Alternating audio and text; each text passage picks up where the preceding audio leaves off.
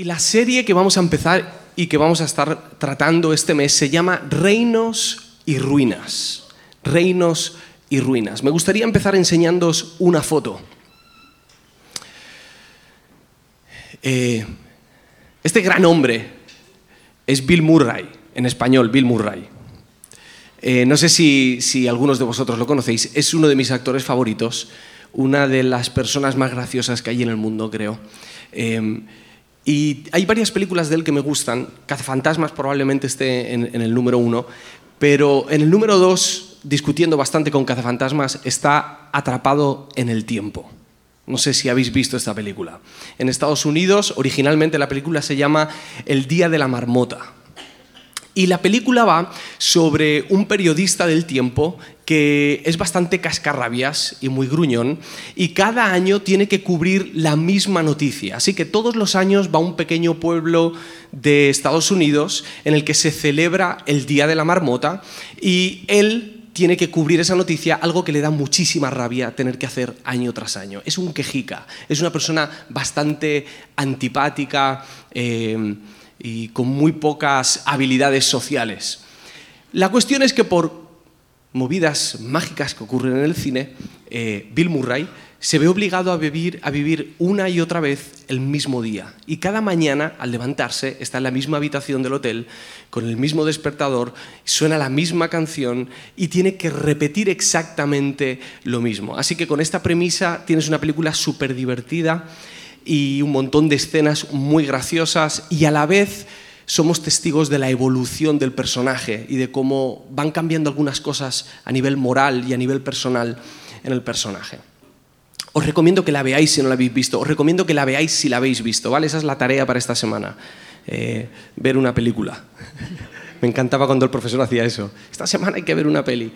Eh, para mí, enero es un poco como el Día de la Marmota es eh, como ese día que se repite una y otra vez, esa época eh, a la que me encuentro ya 37 veces, me he encontrado con ella. Y, y estoy un poco cansado de ese momento. Se me juntan dos sentimientos. Por un lado, la alegría de poder empezar un camino nuevo, ¿verdad? La oportunidad, el tener espacio y un año por delante para poder trabajar, para poder planificar, para poder imaginar quién seré a final de año o qué lograremos o hasta qué punto llegaré en mi vida, cuáles son esas cosas que lograré quitar de mi vida o esas cosas que lograré abrazar de mi vida.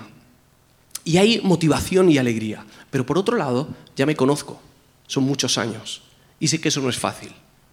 Y sé que hay muchas cosas que pensaba que podría solucionar mucho antes y todavía me siguen acompañando durante el tiempo y eso me causa frustración. Con el paso del tiempo la alegría ha ido convirtiéndose un poquito en frustración, en cinismo, en cansancio, en desconfianza. Incluso creo que me he vuelto un poquito cascarrabias, cosas que antes me parecía que podía hacer. 365 días, amigos. 365 días. Es muchísimo. Es muchísimo. Son 800, perdón, 8.760 horas y 525.600 minutos. Antes pensaba, cuando planificaba, que en marzo podría haber alcanzado ciertas cosas. Ahora veo el calendario y como mucho lo anoto en septiembre porque sé que no va a ser tan fácil llegar a ese punto. Y cuando estoy en esa situación de frustración, mezclado con alegría también, me vuelvo una enfádica e incluso me parece que toda esa gente que planifica alegremente es una ingenua. no tienen ni idea de la vida. No saben realmente lo difícil que es conseguir algunas de las cosas que nos proponemos. Así que enero, para mí, no sé si para vosotros, es un poco el día de la marmota. Esa época en la que se, se mezcla la alegría de empezar algo nuevo con la tristeza de saber que puede ser que no lo consiga. Pero hoy me gustaría animaros y animarme, a mí el primero, a plantearnos y plantearme el año de una manera diferente. Es un cambio muy sutil, pero creo que puede ser muy revelador y transformador para nosotros. Voy a leeros este pasaje, que lo conocéis. ¿Estáis listos? ¿Sí? ¿Me dejáis beber agua?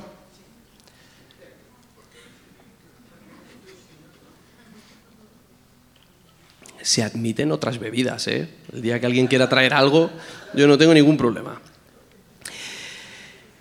Mateo 6, vamos a leer desde el 25 al 34. Si no lo tienes ahí, puedes seguirlo en la pantalla. Por tanto, os digo, este es Jesús hablando, ¿vale?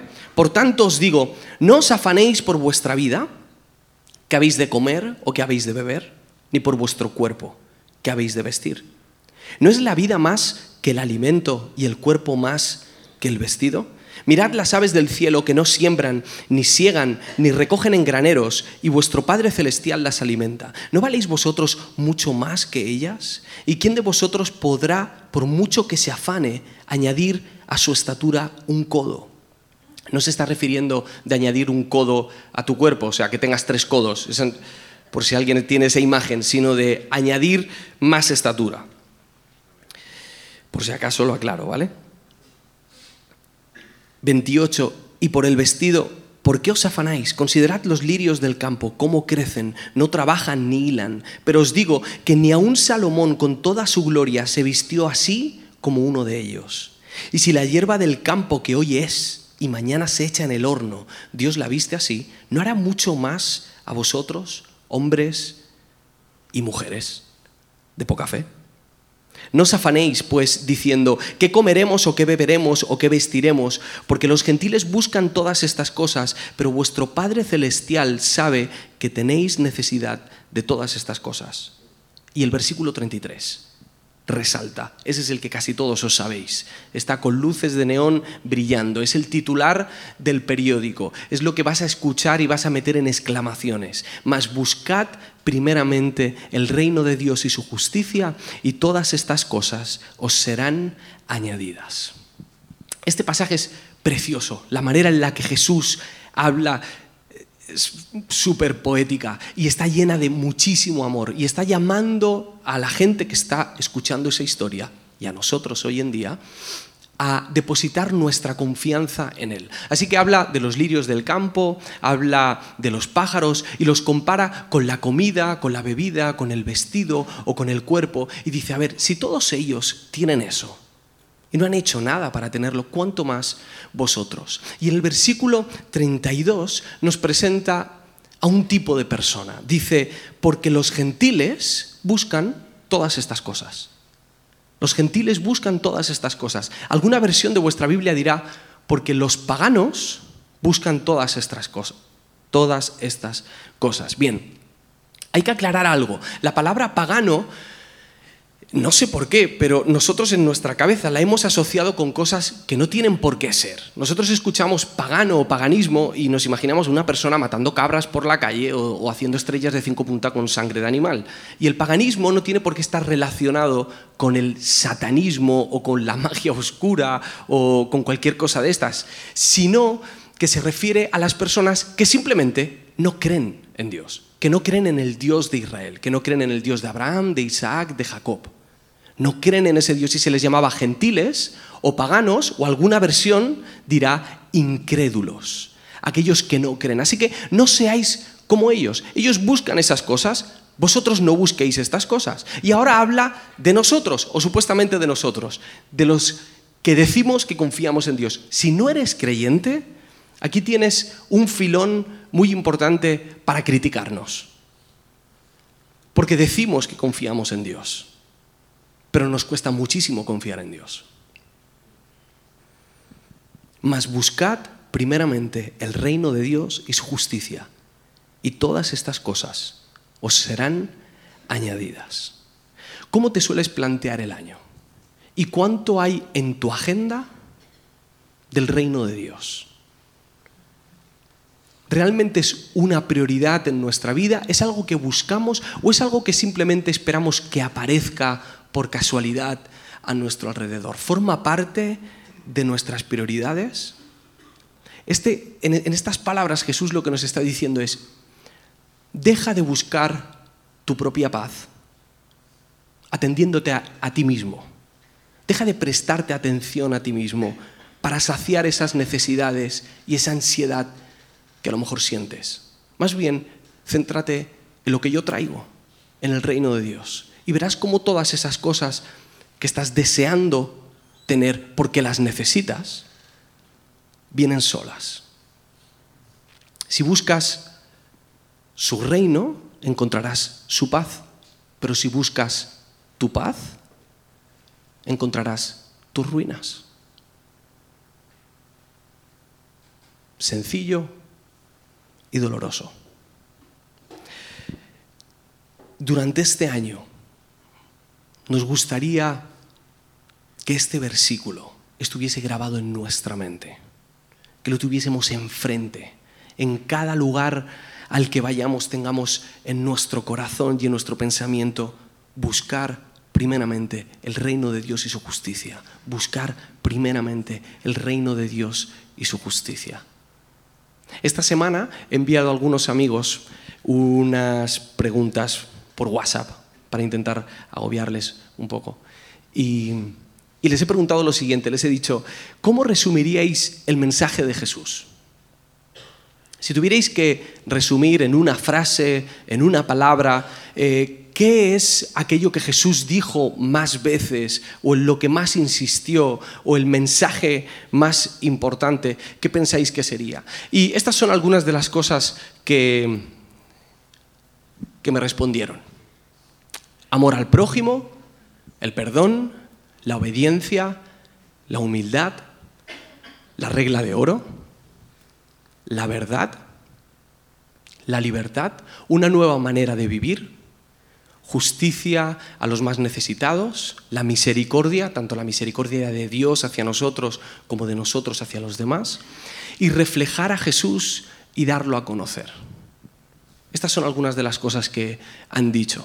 Y casi todos eh, hemos ido dando vueltas en torno a estas ideas. Y estas ideas son súper importantes, muy importantes.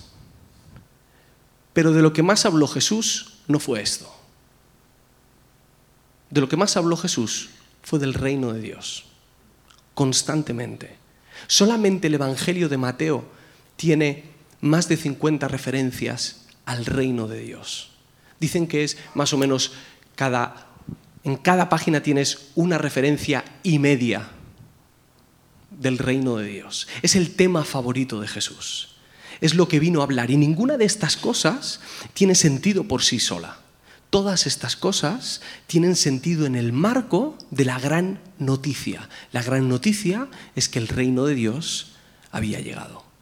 Ahora, comprender el reino de Dios no es fácil. Y a pesar de que Jesús hablaba del reino de Dios constantemente, es muy difícil que encontremos una definición exacta acerca de lo que es. Y eso que Jesús le dedicó muchísimo tiempo. Es un tema inabarcable.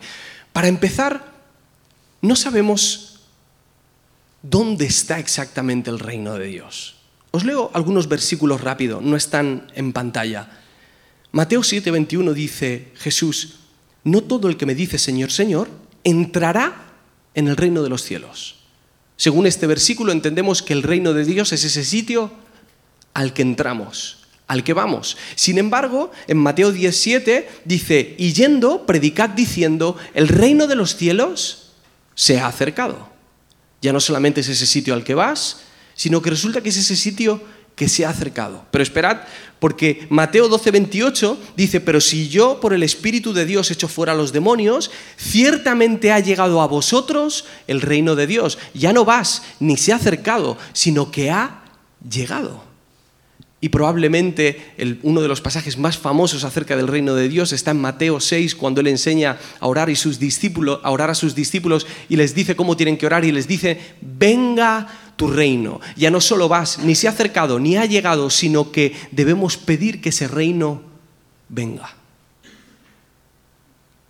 Es un tema tan extenso y con tantos matices que la manera en la que Jesús abordaba el tema del reino de Dios era a través de las parábolas, de las historias, para que pudiésemos de alguna manera entender, saborear, palpar, sentir oír, oler un poquito lo que es el reino de Dios. Hay una frase de John P. Mayer, uno de los historiadores más importantes, de los teólogos que más ha aportado al Jesús histórico, que me gusta mucho y dice, los intentos de definir el reino de Dios terminan siempre en un fracaso. El reino de Dios no es definible, es narrable. No es definible, es narrable. Es decir, al reino de Dios no lo vas a encontrar en un diccionario lo vas a encontrar en las historias de las personas que han vivido en ese reino. Lo vas a encontrar a través de la narrativa bíblica en la que se cuenta la historia de un reino que un día se rompió y que Dios está volviendo a construir en medio de nosotros. Las historias. ¿Qué cuenta tu historia acerca del reino de Dios? ¿Qué cuenta tu vida acerca del reino de Dios? me gustaría leeros una historia. Y en esta ocasión no es una historia acerca de qué es el reino de Dios, sino probablemente de qué no es el reino de Dios. Está en primera de Samuel. Hay alguien que quiere conectar al wifi y me acaba de llegar el aviso por si quiero compartir la contraseña con Emilio. Emilio compartiendo contraseña. Todo tuya, campeón. Ah, me, la, he denegado, será, será de Dios. Primera de Samuel 8. ya, ya, ya, tranquilo, tío. Em, vamos allá. Lo que vamos a leer es una época Pertenece a una época en la que no habían reyes, Israel no tenía reyes, Dios era su rey, punto. Y el profeta que va a hablar, el, personaje eh, que lleva la batuta de esta conversación es Samuel, profeta de Dios. Y dice así, vamos a leer un poquito, así que atención. Cuando Samuel envejeció, nombró a sus hijos como jueces de Israel, Joel y Abías sus hijos mayores establecieron su corte en Berseba. Pero ellos no eran como su padre, porque codiciaban el dinero, aceptaban sobornos y pervertían la justicia. Finalmente todos los ancianos de Israel se reunieron en Ramá para hablar del asunto con Samuel. Mira, Samuel, le dijeron, ya eres anciano y tus hijos no son como tú. Danos un rey para que nos juzgue así como lo tienen las demás naciones. Samuel se disgustó con esta petición y fue al Señor en busca de orientación. Haz todo lo que te digan, le respondió el Señor, porque me están rechazando a mí y no a ti. Ya no quieren que yo siga siendo su rey. No me digáis que no es desgarrador. Escuchar a Dios diciéndole a Samuel, ya no quieren que sea su rey.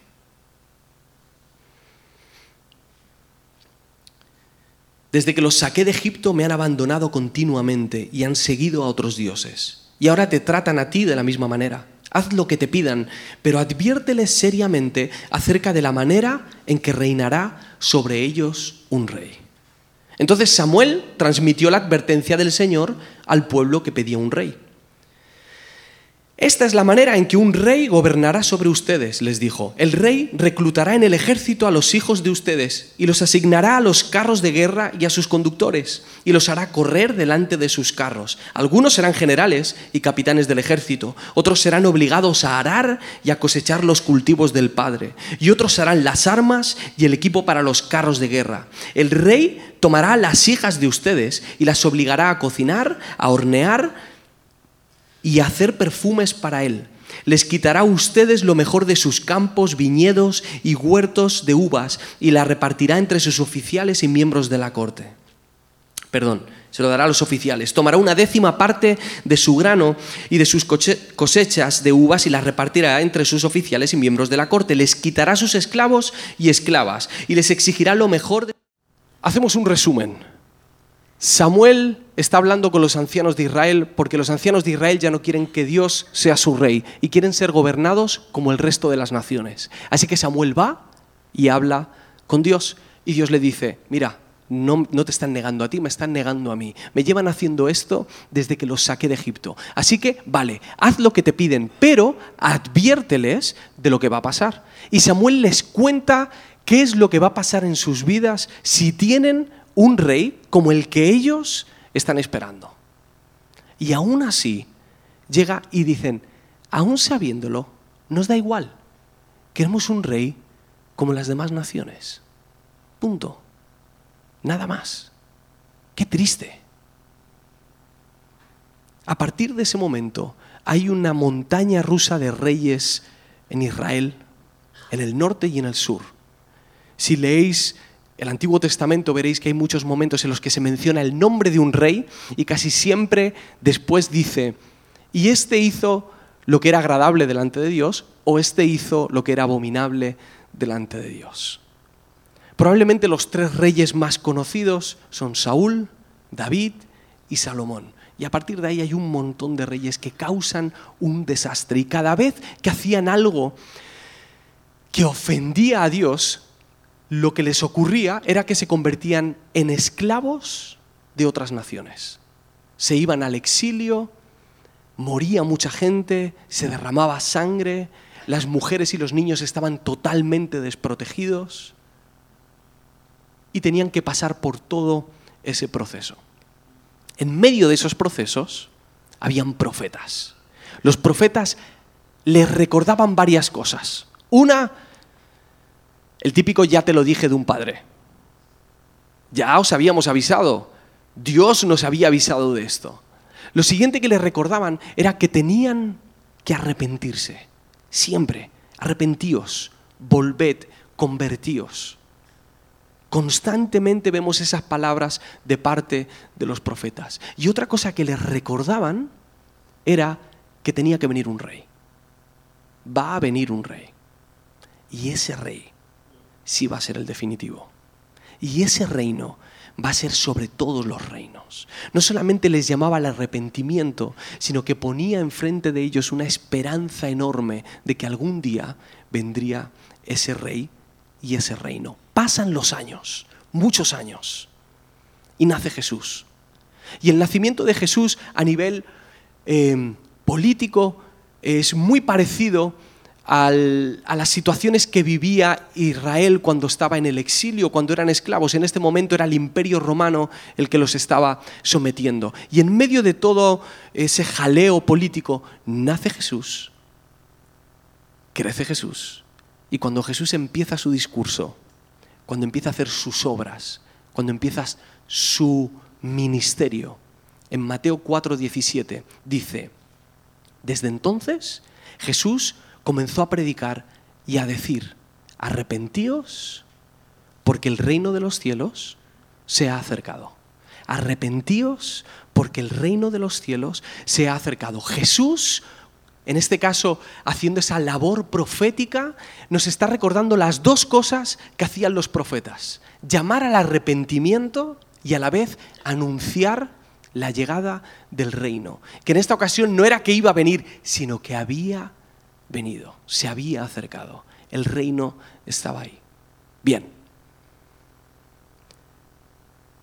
soy incapaz de definiros el reino, pero según este pasaje sí que podemos saber cuál es la manera de disfrutar y de vivir en ese reino. Arrepentíos. Arrepentíos. El reino se ha acercado. ¿Queréis disfrutar de este reino? ¿Queréis tener a este rey? Arrepentíos. Y vale la pena que nos paremos en esta palabra, porque puede ser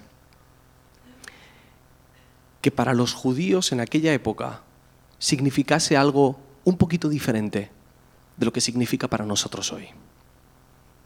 Cuando nosotros pensamos en el arrepentimiento, pensamos en sentimientos, remordimiento, tristeza, culpa, angustia, ansiedad. Sientes esa culpabilidad que no sabes cómo negociar con ella, cómo digerirla, cómo darle salida a esa culpabilidad que te está cargando constantemente. Y es lógico que lo definamos así porque es lo que sentimos cuando nos arrepentimos. Pero no siempre el arrepentimiento tiene por qué ir acompañado de esto. O al menos no en estas proporciones tan épicas. Arrepentimiento, originalmente, en griego, significa cambiar de mente o cambiar de propósito. Pero en hebreo significa volver. Volver. Primera pregunta. ¿Volver? ¿De dónde? ¿De dónde tengo que volver?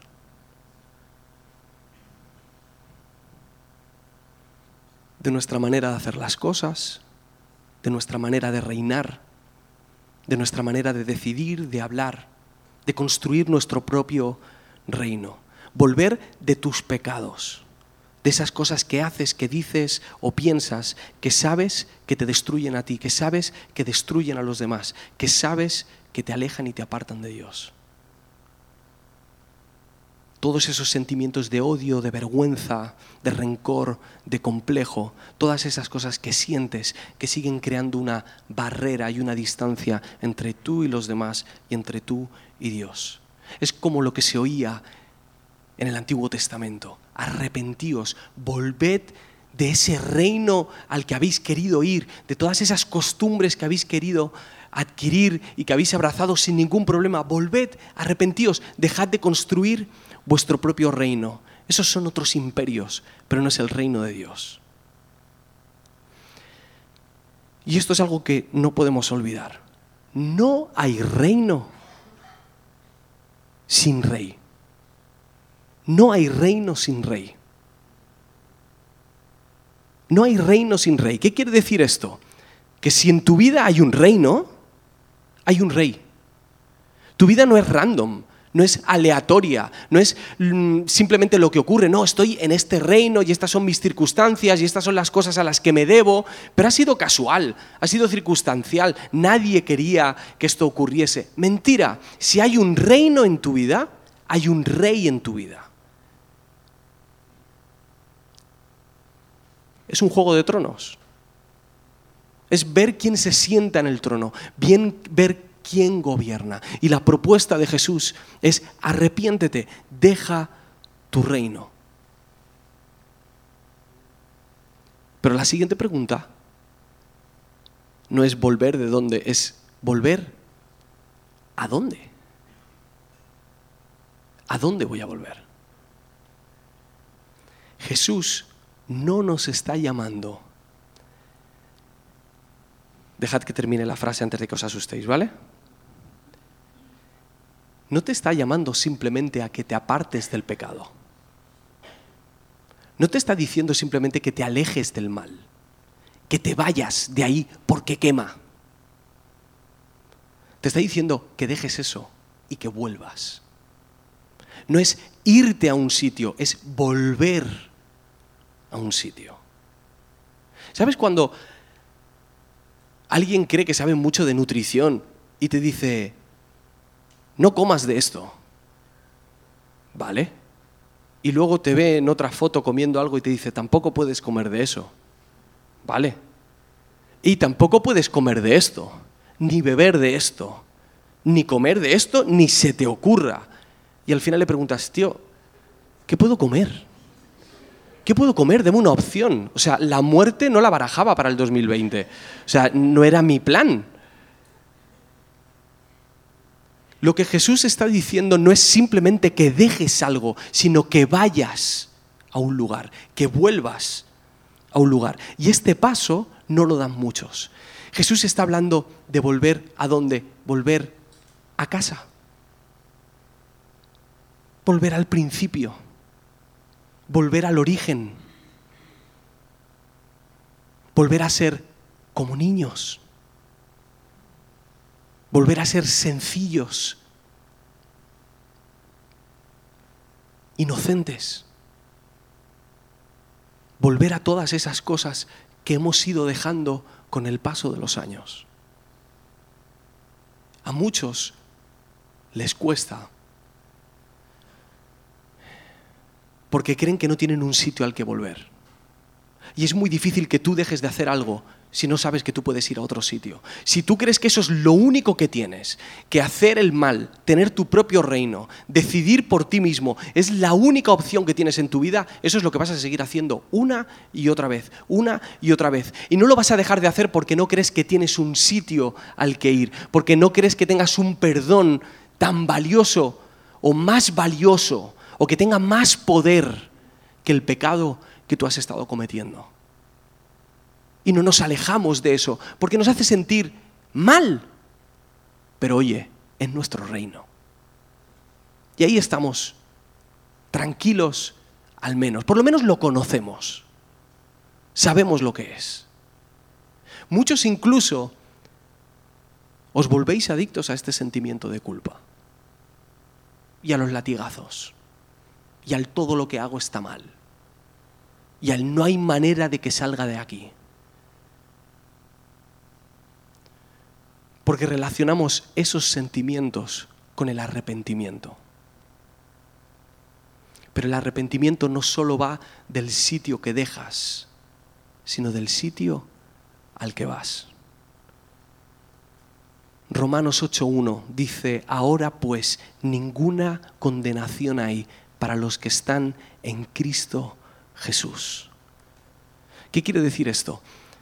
Que el amor de Dios es tan grande tan grande que dio a su Hijo para que muriese por nosotros. Y ese amor ahora es el fundamento sobre el que nuestro arrepentimiento funciona. Nuestro arrepentimiento ya no funciona por la culpa o la tristeza que podemos sentir. Ojo, esto es muy engañoso, porque a veces hacemos cosas y estamos insensibilizados totalmente y pensamos que no está mal porque no sentimos que está mal.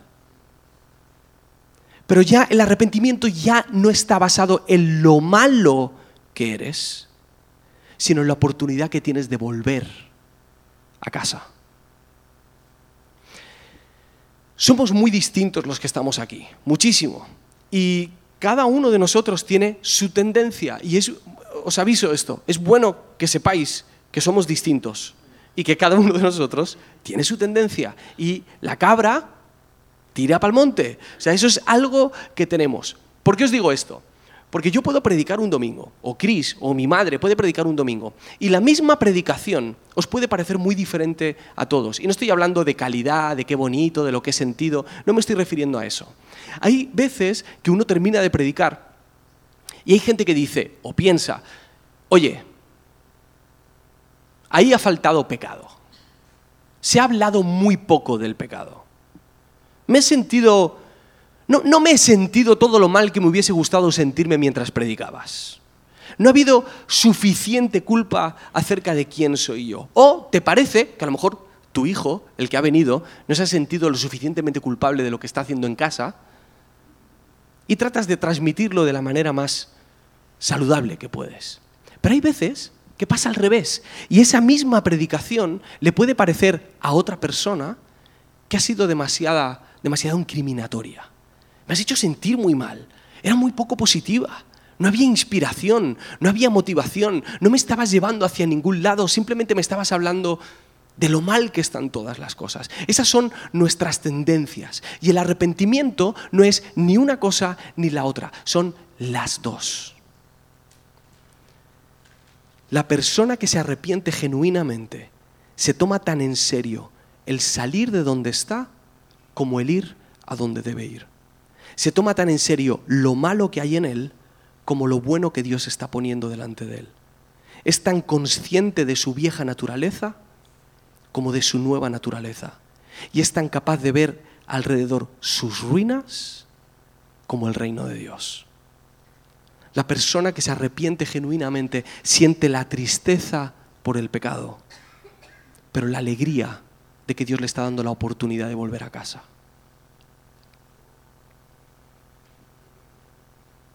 Cuando escuchamos la palabra arrepentimiento, o mejor dicho, arrepiéntete, nos imaginamos a un predicador con traje, gritando desde un pedestal, tirando espuma por la boca y señalando a todos los que pasan por la calle. Pero resulta que el arrepentimiento, según la tradición judía, tiene más que ver con el gozo que con la tristeza. ¡Ey! Menos mal que me he dado cuenta que lo que estaba haciendo estaba mal. Qué bien que tengo la oportunidad de arreglarlo. ¡Ey! Qué bien que me he dado cuenta, yo sabía que lo que estaba haciendo estaba mal, pero no sabía que las consecuencias eran tan malas. Qué bien que me he dado cuenta de esto y que Jesús me está llamando a dejar esa vida y a abrazar una nueva vida. Ahora, ¿a dónde tienes que volver? ¿A dónde tienes que volver? Siendo muy práctico, ¿a dónde tiene que volver tu matrimonio?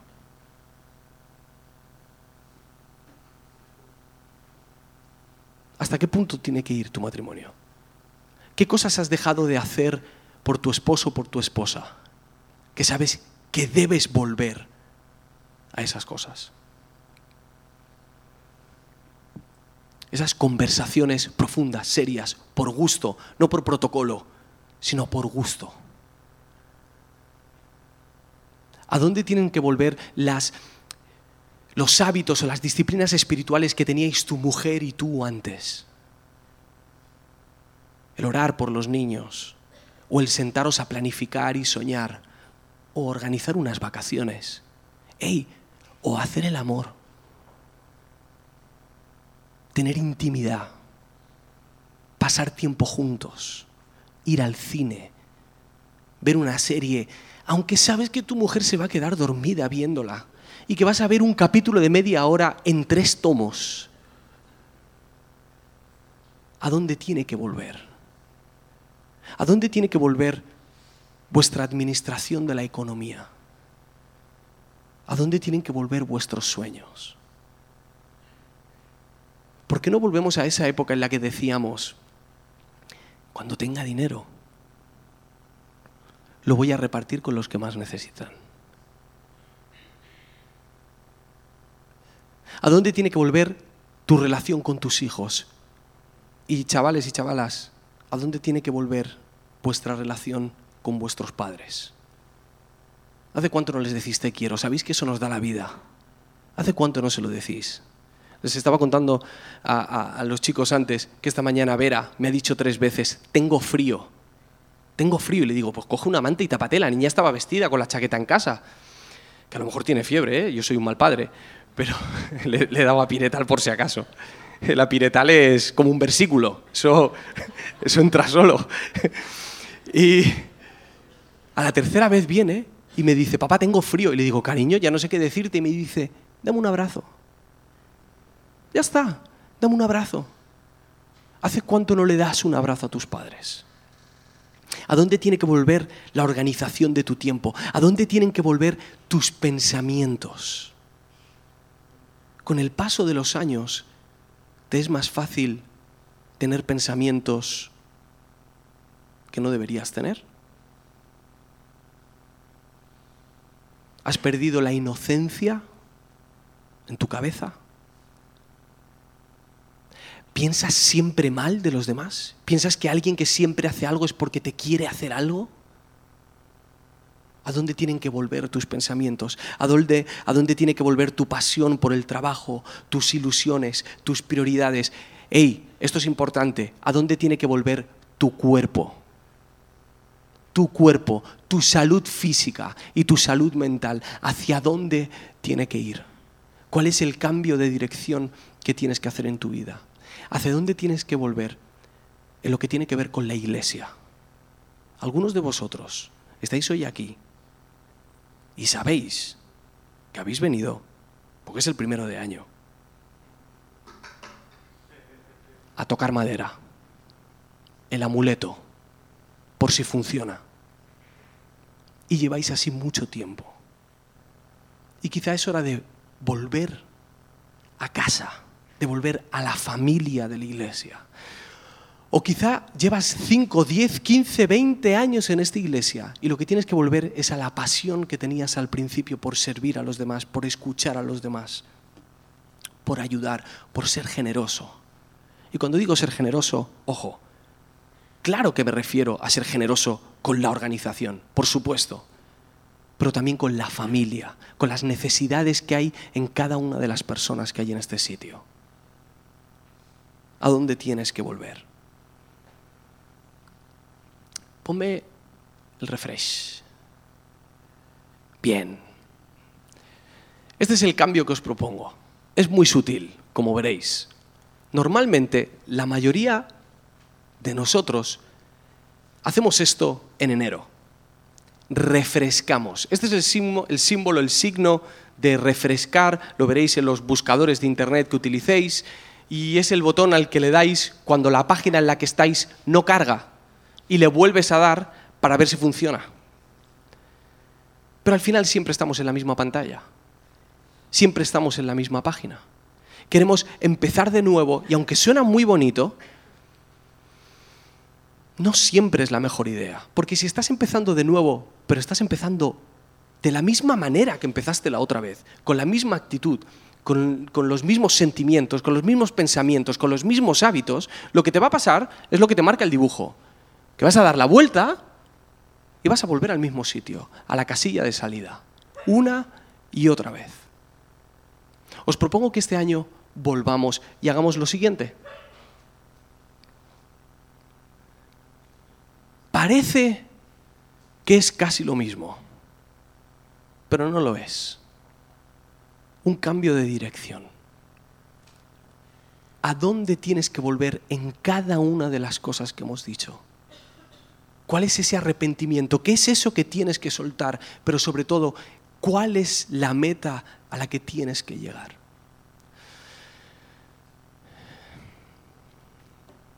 si no eres creyente, nunca te habías planteado esto, te pido que lo valores y sobre todo que observes en qué punto está tu vida.